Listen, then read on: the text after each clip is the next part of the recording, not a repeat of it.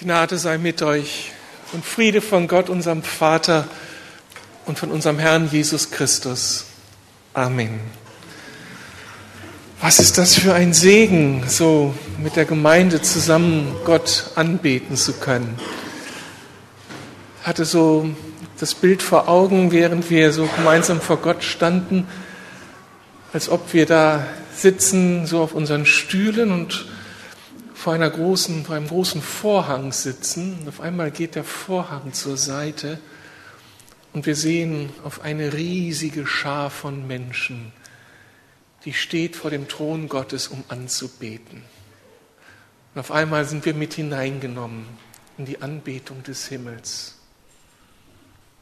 Er ist real, unser Gott, der Schöpfer Himmels und der Erde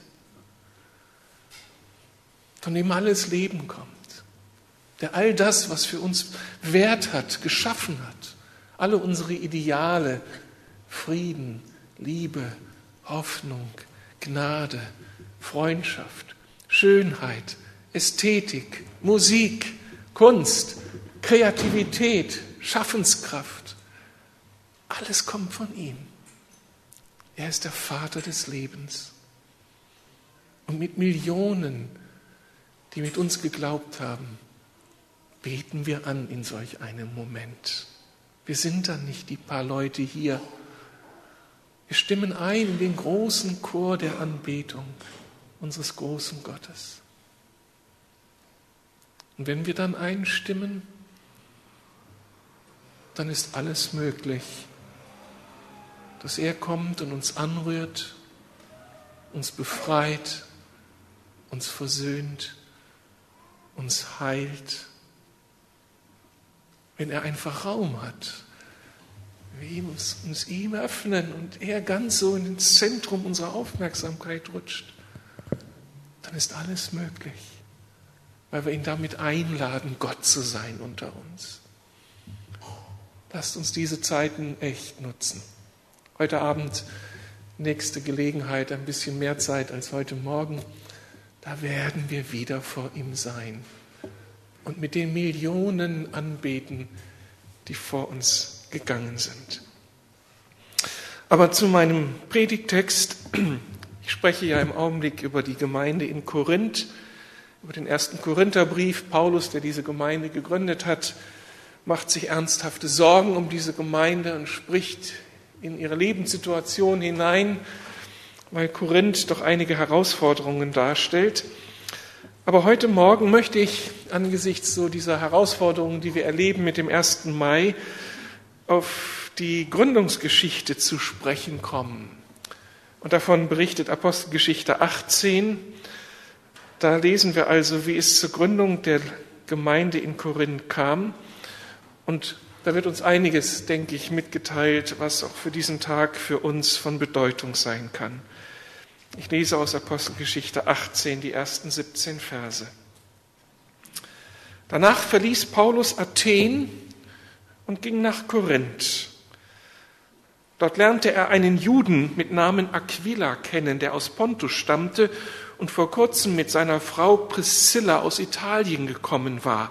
Man hatte sie aus Italien vertrieben, nachdem Kaiser Claudius allen Juden befohlen hatte, Rom zu verlassen.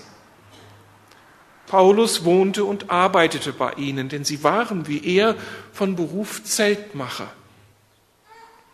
Jeden Sabbat ging Paulus in die Synagoge, wo er Juden wie Griechen für seine Botschaft gewann. Nachdem Silas und Timotheus aus Mazedonien eingetroffen waren, widmete Paulus seine ganze Zeit der Aufgabe, den Juden zu predigen und zu bezeugen, der Messias, auf den ihr wartet, ist Jesus. Da die Juden sich ihm gegenüber ablehnend verhielten und ihn sogar beschimpften, schüttelte Paulus den Staub von seinem Mantel und sagte, Euer Blut komme über euch, ich bin unschuldig, von jetzt an werde ich zu den Nichtjuden gehen. Danach wohnte er bei Titius Justus, einem gottesfürchtigen Nichtjuden, dessen Haus direkt neben der Synagoge stand. Der Synagogenvorsteher Crispus und alle in seinem Haus glaubten an den Herrn. Auch viele andere in Korinth kamen zum Glauben und ließen sich taufen. Eines Nachts sprach der Herr in einer Vision zu Paulus und sagte, Hab keine Angst, rede weiter und schweige nicht, denn ich bin mit dir. Niemand wird dir schaden, denn ich habe viele Menschen hier in dieser Stadt. So blieb Paulus anderthalb Jahre dort und lehrte Gottes Wort.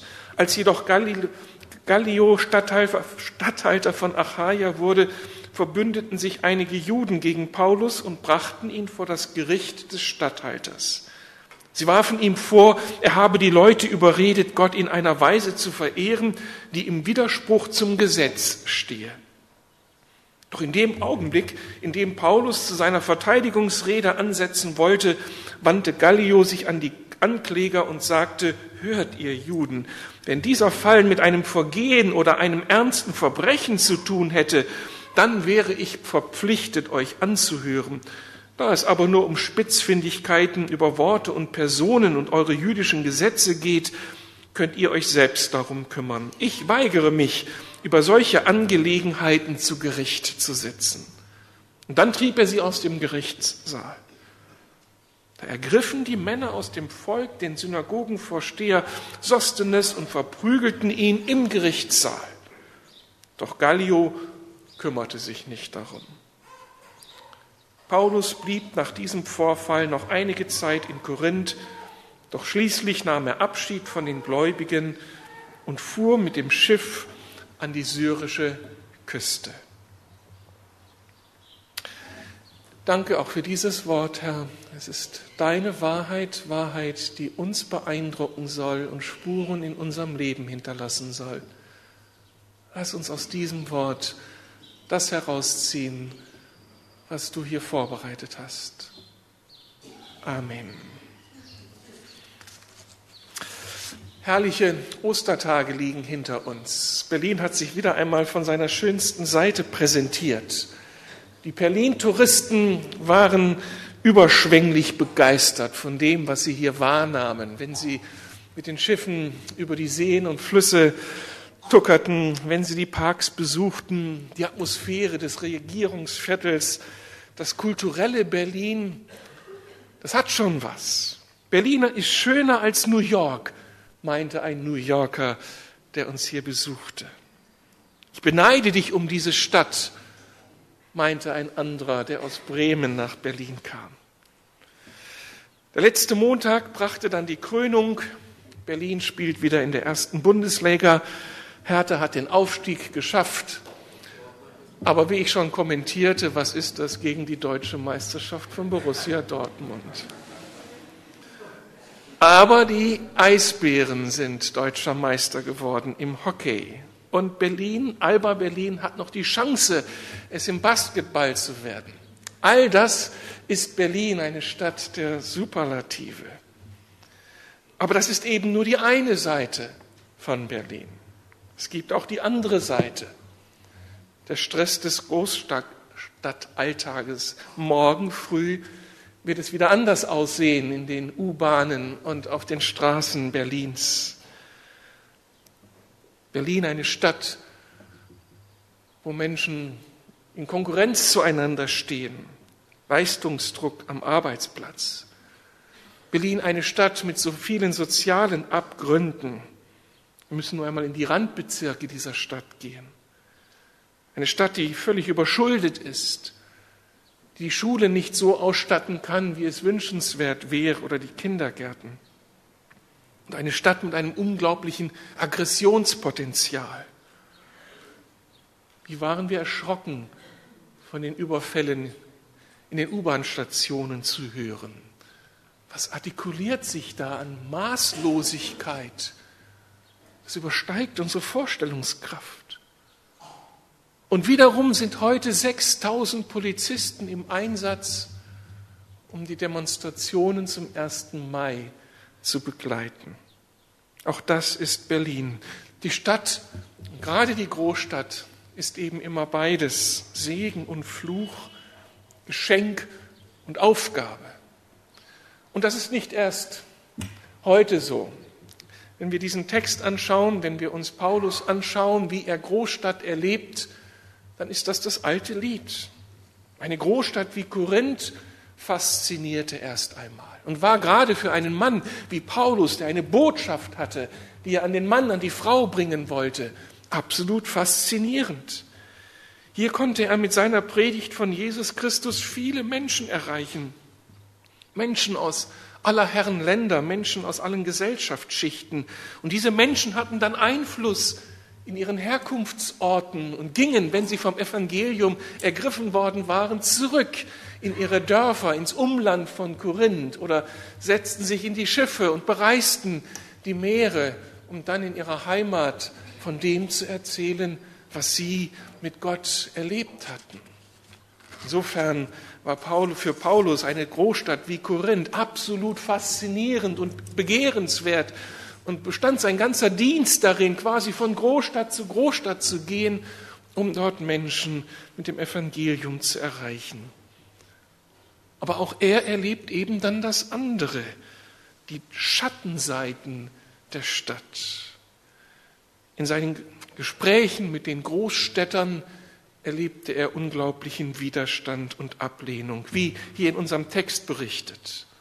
Ja, mehr, nicht nur Diskussionen, Streitgespräche, sondern dann, als sich der erste Erfolg einstellte, beneiden ihn die Juden, denen er predigte, und sie fangen an, bewusst gegen ihn zu arbeiten. Ja, am Ende zerrt man ihn vor Gericht. Das Eintreten für das Evangelium kostet seinen Preis. Und auch hier erlebt Paulus wiederum die ganze Unterschiedlichkeit von Großstadt. Der Richter durchschaut auf der einen Seite das Spiel der Juden und lässt sich auf keinen Prozess ein, aber auf der anderen Seite lässt er es zu, dass man dann diesen jungen Christen Sostenes im Gerichtssaal ergreift und anfängt zu schlagen. Und er schaut einfach zu, obwohl er gesetzt ist, für Recht und Ordnung zu sorgen. Also die ganze Ungerechtigkeit und Widersprüchlichkeit präsentiert im Leben auch von Verantwortungsträgern einer Großstadt. Genau das findet sich schon hier in diesem Text wieder.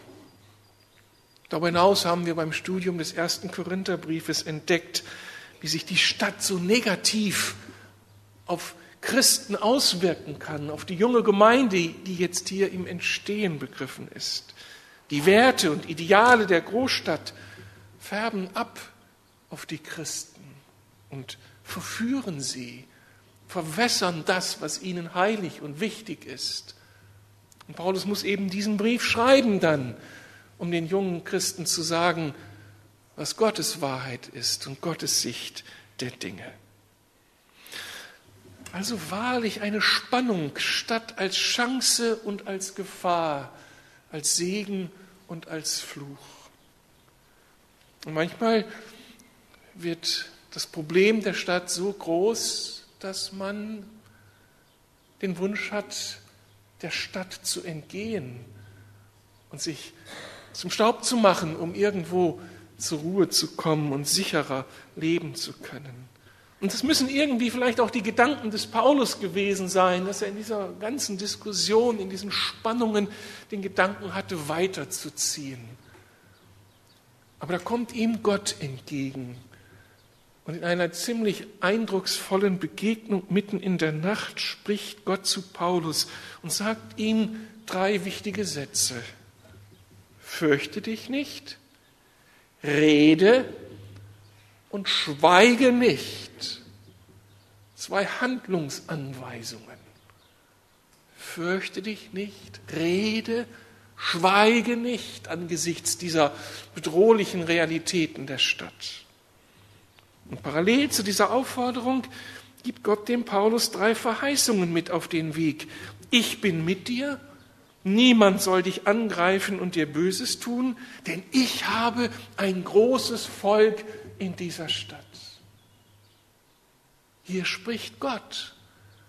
Und er lässt sich nicht blenden von dieser Augenblickswahrnehmung eines Paulus, der nur die Gefahren und, und Nöte und Herausforderungen sieht.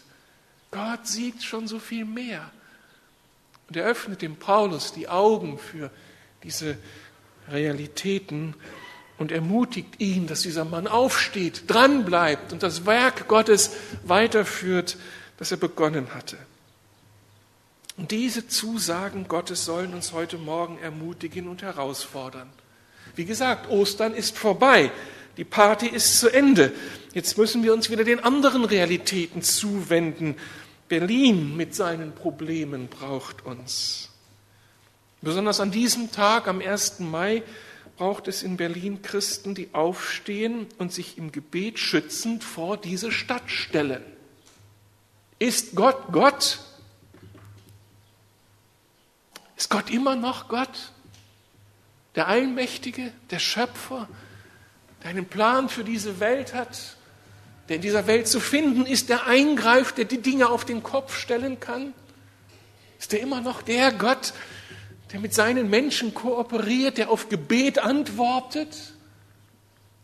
Ist unser Gott immer noch der Gott, den die Bibel bekennt? Wenn ja, dann sind wir heute gefragt, für diese Stadt um den Schutz und um den Segen des großen Gottes zu bitten.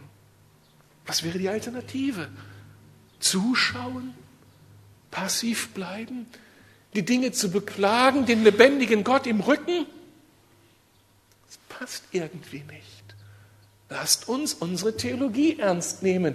Was wir gerade gesungen haben, wenn das wahr ist, dass wir mit diesem großen Gott unterwegs sind, der uns zugewandt ist, dann dürfen wir als seine Kinder einen Unterschied ausmachen bin so dankbar für die, die jetzt schon am Mariannenplatz stehen, die Bühne aufbauen, die Musikinstrumente auspacken, für die, die sich vorbereitet haben zu predigen, den Lobpreis eingeübt haben, um dann mit ganz vielen zusammen Gott an diesem dunklen Ort anzubeten. Und die Beter waren ja schon längst unterwegs in der letzten Nacht. Waldburgisnacht mit all diesen diesem ganzen Budenzauber, der veranstaltet wird, da waren Christen schon unterwegs, um Gott als Gott zu bekennen. Gemeinden haben in den letzten Tagen gebetet und gefastet, damit die Probleme dieser Stadt begrenzt bleiben und hier nicht Anarchie wieder und Gewalt so Triumphe feiert. Warum diese Mühen des Gebetes? weil die Stadt es braucht und weil Gott uns in diese Stadt hineingestellt hat und weil er uns hier zum Segen setzen möchte. Stell dir vor, Berlin ist mehr als der Ort, der dir Arbeit gibt, der deine Familie hier leben lässt, mehr als der Ort, der uns hier Freizeit genießen lässt. Es ist auch der Ort, an den Gott uns gestellt hat, damit wir ihn selbst hier verkörpern. Ich glaube, dass Gott diese Stadt geplant hat. Ich glaube, dass Gott diese Stadt liebt, dass er sich nach den Menschen dieser Stadt sehnt und dass er das Beste für diese Stadt möchte. Er hat durch den Propheten Jeremia dem Volk Israel sagen lassen, eine Stadt wie Babylon, die wirklich aus den Fugen geriet, die alles Mögliche trieb, bloß keinen Gottesdienst. Er hatte ihnen damals gesagt, suche der Stadt Bestes. Und das hat er noch nie zurückgenommen. Das ist das, was seiner Gemeinde ins Stammbuch geschrieben ist. Berlin ist nicht nur der Ort, wo ihr leben, arbeiten, feiern dürft, ist auch der Ort, an dem ihr Christus repräsentieren sollt. Gott will diese Stadt segnen und er wird es durch uns tun.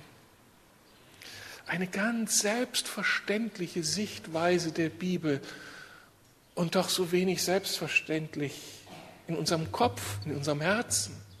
Zumindest war es so in meinem Leben. Als Christ sozialisiert, von frühester Kindheit an, Gott kennend und Gott liebend, seine Gemeinde liebend. Aber das hatte noch lange nicht zur Konsequenz, dass ich die Stadt lieben lernte, die Stadt mit Gottes Augen sah und der Stadt dienen wollte.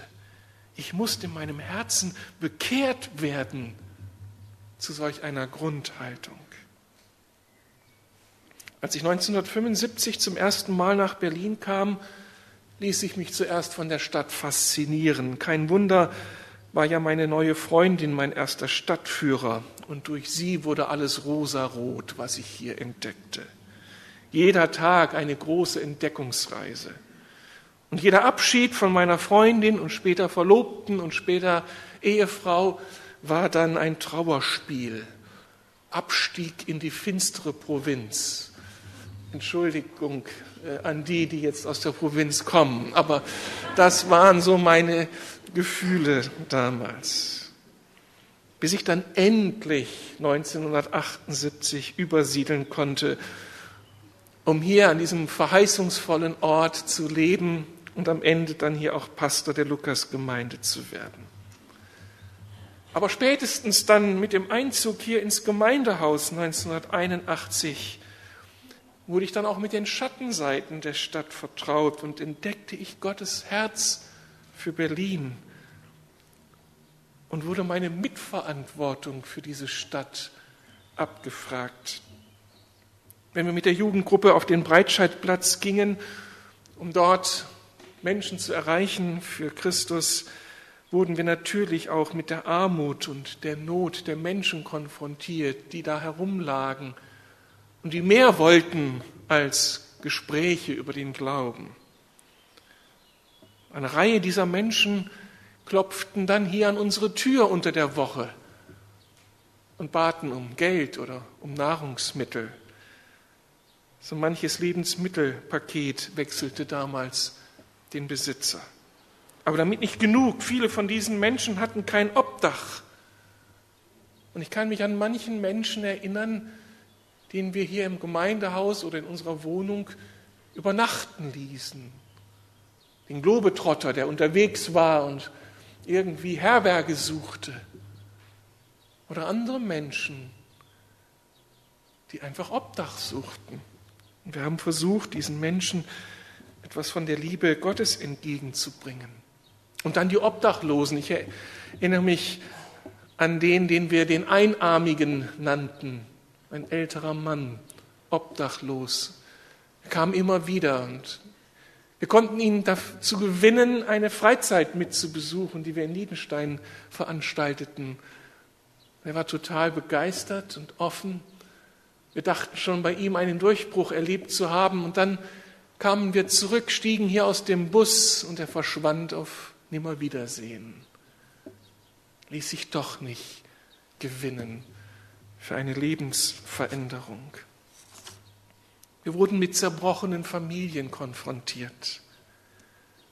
Mehrmals nahmen wir Mütter mit ihren Kindern auf, die Zuflucht vor aggressiven, ja brutalen Ehemännern suchten und mussten sie schützen, wenn die an die Haustür donnerten und zu ihrer Frau wollten. Wir erlebten das Elend von Prostitution und Drogen vor der Haustür. Das war nicht nur lästig, oder gefährlich, wenn meine hochschwangere Frau oder meine minderjährige Tochter von Freiern angequatscht wurden. Es wurde dann auch zur Aufgabe. So betreuten wir als Familie viele Monate lang eine drogenabhängige Prostituierte und bekamen damit einen Einblick in die Abgründe menschlicher Schicksale. Dann waren da die Menschen, die mit ihrem Latein am Ende waren, musste ich mit dem Auto durch die Stadt rasen, um einen Menschen vom Selbstmord abzuhalten. Oder ich denke an die Situation, dass ich auf die Suche ging nach dem Mann, der mir telefonisch anvertraute, eine Bombe hochgehen lassen zu wollen und ein letztes Gespräch mit einem Geistlichen führen zu wollen. In den 80er Jahren waren wir konfrontiert mit meist jungen Menschen, die gegen alle gesellschaftlichen Konventionen standen und Häuser besetzten und mit Gewalt verteidigten. So erlebten wir wochenlang rund hier um unser Gemeindehaus Anarchie und Gewalt pur. An manchen Tagen waren die Geschäfte in unserer Umgebung verbarrikadiert und geschlossen, weil sie sonst geplündert worden wären. All das ist auch Berlin und nicht nur das, was Touristen fasziniert. Das Herausforderndste aber ist die Tatsache, dass die Berliner sich in all diesen Jahren Gott verweigerten. Die meisten. Sie haben kein Interesse am Evangelium. Im Gegenteil, sie feiern andere Götter. Wie schmerzlich gerade heute Morgen auf der Fahrt hierher im Auto, ich höre Radio und dort einen Sender mit einer Reportage über Glauben heute und es wird deutlich, dass der Glaube, der dort definiert wurde, nicht mehr der biblische Glaube ist. Wunder, Gottes Eingreifen in diese Welt kann nicht mehr erwartet werden. Die Bibel muss neu verstanden werden. Und es wurden die alten Prinzipien der liberalen Theologie wieder neu hervorgekramt und zum Besten gegeben. Das alles ist Berlin. Und angesichts dieser Realitäten heißt es für uns, hab keine Angst, rede weiter und schweige nicht, denn ich bin mit dir. Niemand wird dir schaden, denn ich habe viele Menschen hier in dieser Stadt. Solch ein Hinweis kann schon ein Trost sein, wenn man als Eltern Verantwortung für seine Kinder in solch einer Umgebung trägt. Wie oft kamen unsere Kinder vom Spielplatz am Magdeburger Platz und zeigten uns die weggeworfenen Spritzen der Drogenabhängigen, die sie dort eingesammelt hatten. Auch gebrauchte Kondome vom Bürgersteig erregten ihre Aufmerksamkeit und mussten erklärt werden. Und natürlich erlebten sie das Elend der Menschen mit die bei uns Zuflucht fanden. In all diesen Herausforderungen hat Gott sein Wort wahrgemacht. Er hat uns und unsere Kinder geschützt und er hat uns diese Stadt lieben gelernt. Und er spricht uns das heute noch zu und fordert uns heraus. Fürchtet euch nicht in dieser Stadt und vor dieser Stadt vor den Schattenseiten der Großstadt, vor den Menschen, die uns widersprechen, die uns widerstehen, die uns das Leben schwer machen, die uns mobben, die uns ungerecht behandeln. Ja, so ist diese Stadt, das ist normal. Wir fürchten uns nicht vor der Aggression auf den Straßen, in der U-Bahn.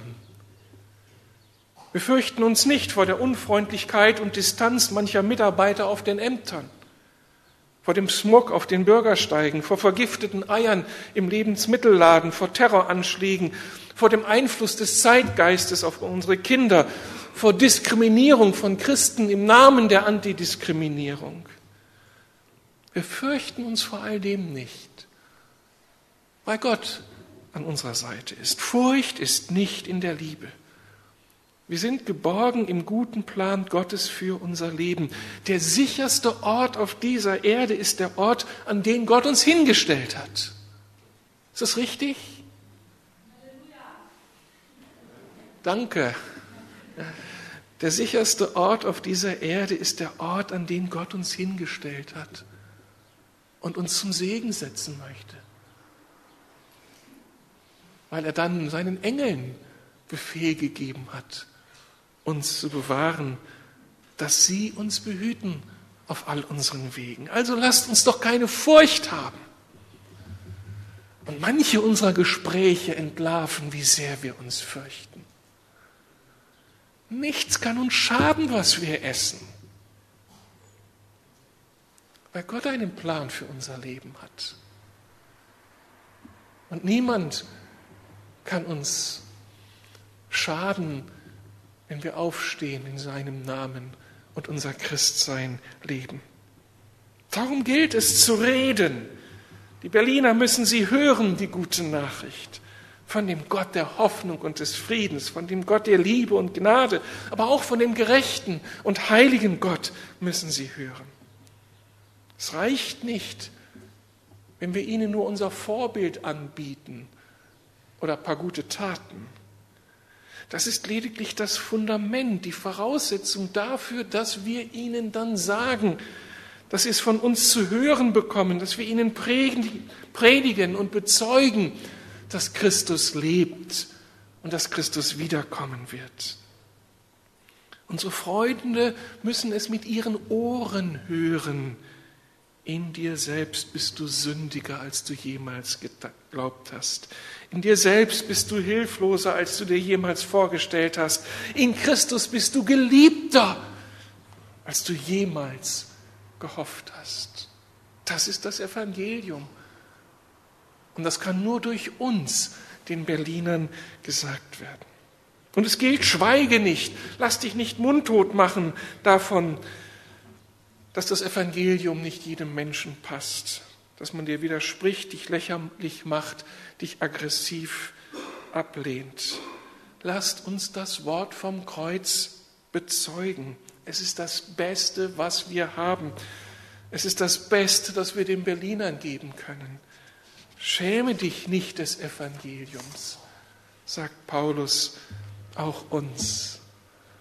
Und lasst uns dazu aus allen Rohren verkündigen, über Facebook, über Twitter und was uns sonst geboten wird. Was soll's, wenn dann irgendwo entdeckt wird, zu welchen christlichen Positionen wir stehen und wir beim Bewerbungsgespräch damit konfrontiert werden? Na und? Wo ist das Problem? Das Problem besteht lediglich darin, dass wir vielleicht nicht vorbereitet sind darauf. Und genau das sollten wir sein als seine Botschafter. Seid ständig bereit, Rechenschaft abzulegen von dem, was in euch lebt, sagt Paulus zu Timotheus. Hellwach sein und die Wahrheit von Christus leben, ausleben und verkündigen. Das ist unser Auftrag. Und das Reden und nicht Schweigen hat dann eben auch etwas damit zu tun, dass wir vor Gott reden und nicht schweigen. Sprich, dass wir beten wie an diesem Tag für Schutz der Stadt. Wir beten, wenn die Wahlen im Herbst anstehen. Wir beten für einen Durchbruch des Evangeliums in dieser Stadt und dass sich Gott erbarmt. Und dann gilt uns eben auch die Verheißung, die in diesem Text Paulus zugesprochen wird. Ich bin mit dir. Klingt so nett, klingt so harmlos. Aber wenn man den griechischen Text anschaut, wird das auf einmal total brisant. Ego emi, ich, ich, ich, der lebendige Gott, bin mit dir. So würde es zu formulieren sein, so ganz betont herausgestellt, ich bin mit euch. Doch nicht irgendein Hampelmann, sondern der, der die Welt geschaffen hat und sie erhält. Der große Gott, Jesus, dem alle Macht gegeben ist, der Heilige Geist, der uns sprachfähig macht, überzeugungsfähig macht, der ist mit uns. Und darum fürchten wir uns nicht vor dieser Stadt und ihrer Herausforderungen. Gibt es hier vielleicht auch ein Amen? Er ist mit dir, wenn du an deinen Arbeitsplatz gehst und stärkt dir den Rücken. Und er feiert dich, wenn du dich nicht einschüchtern lässt. Und er hört dein Gebet, wenn du sagst, Herr, was soll ich denn sagen? Ich bin nicht der große Redner. Er wird dir den Mund füllen Vielleicht nicht mit einer geschliffenen Rede, aber mit Worten, die im Leben von Menschen Spuren hinterlassen. Und niemand soll dich angreifen und dir Böses tun. Heißt nicht, dass wir konfliktfrei durchs Leben kommen. Interessant, der Herr verheißt dem Paulus das und dann wird er vor Gericht gezerrt. Und trotzdem, in all dem hat Gott die Kontrolle. Und keiner kann Paulus hier ans Leder, weil Gott seine Hand über ihm hat. Niemand und nichts kann uns trennen von unserem Herrn. Und dann die letzte Zusage, und das ist Musik in meinen Ohren. Denn ich habe ein großes Volk in dieser Stadt. Die paar tausend Christen, die es in Berlin gibt, das ist noch nicht das große Volk. Aber ich weiß, es sind so viel mehr, die werden ihn erkennen und ihn bekennen als den Herrn und Heiland ihres Lebens. Ich glaube, dass das der tiefe Wille Gottes ist, dass viele Berliner sich zu Christus bekehren. Darum wollen wir Gemeinden gründen. Und darum sehnen wir uns danach, dass dieses Haus voll wird. Darum wollen wir neu uns aufmachen und mutig und glaubensvoll und ohne Furcht das Evangelium reden. Ein großes Volk wartet auf uns. Und ich möchte unbedingt diese Freude erleben, möglichst jeden Tag, dass da ein Mensch Christus findet und damit zur Lebensveränderung kommt. Der Herr wirbt um uns und gibt uns seine Verheißung. Er ist mit uns. Amen. Darf ich beten? Und dann schließen wir mit einem Segnungslied, das diese Wahrheit noch einmal auf den Punkt bringt und uns Mut macht und sendet hinein in diese Stadt.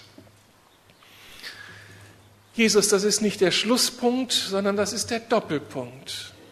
Du machst uns Mut, uns aufzumachen, diese Stadt zu lieben, dieser Stadt zu begegnen. Danke, dass du mein Herz bekehrt hast dass ich diese Stadt lieben gelernt habe. Und trotzdem bekenne ich, dass ich immer noch so viel Furcht habe und noch ganz anders dieser Stadt dienen könnte und ihren Menschen. Mach mich da neu fähig, gib mir neue Leidenschaft, neue Kraft, neue Stärke, neue Weisheit und zünde du dein Feuer unter uns an.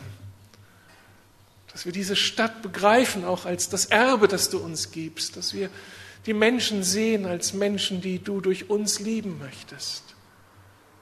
Hilf uns, dass wir unseren Mund aufbekommen und ohne Furcht dich bekennen. Und dass wir heute mit aller Leidenschaft unseres Herzens einstehen für den Schutz dieser Stadt und für den Segen, den diese Stadt braucht. Ich erbitte deinen Schutz für den Gottesdienst jetzt am Mariannenplatz in einer halben Stunde. Ich erbitte deinen Schutz für alle Beter, die den Tag über auf den Straßen Berlins unterwegs sein werden. Ich bitte deine Gegenwart heute Abend hier, wenn wir hier beten. Schenk uns einen geöffneten Himmel und ganz viel Fähigkeit, mit dir zu kooperieren, im Glauben, in der Liebe und in der Hoffnung. Danke, lieber Herr, du bist mit uns. Amen.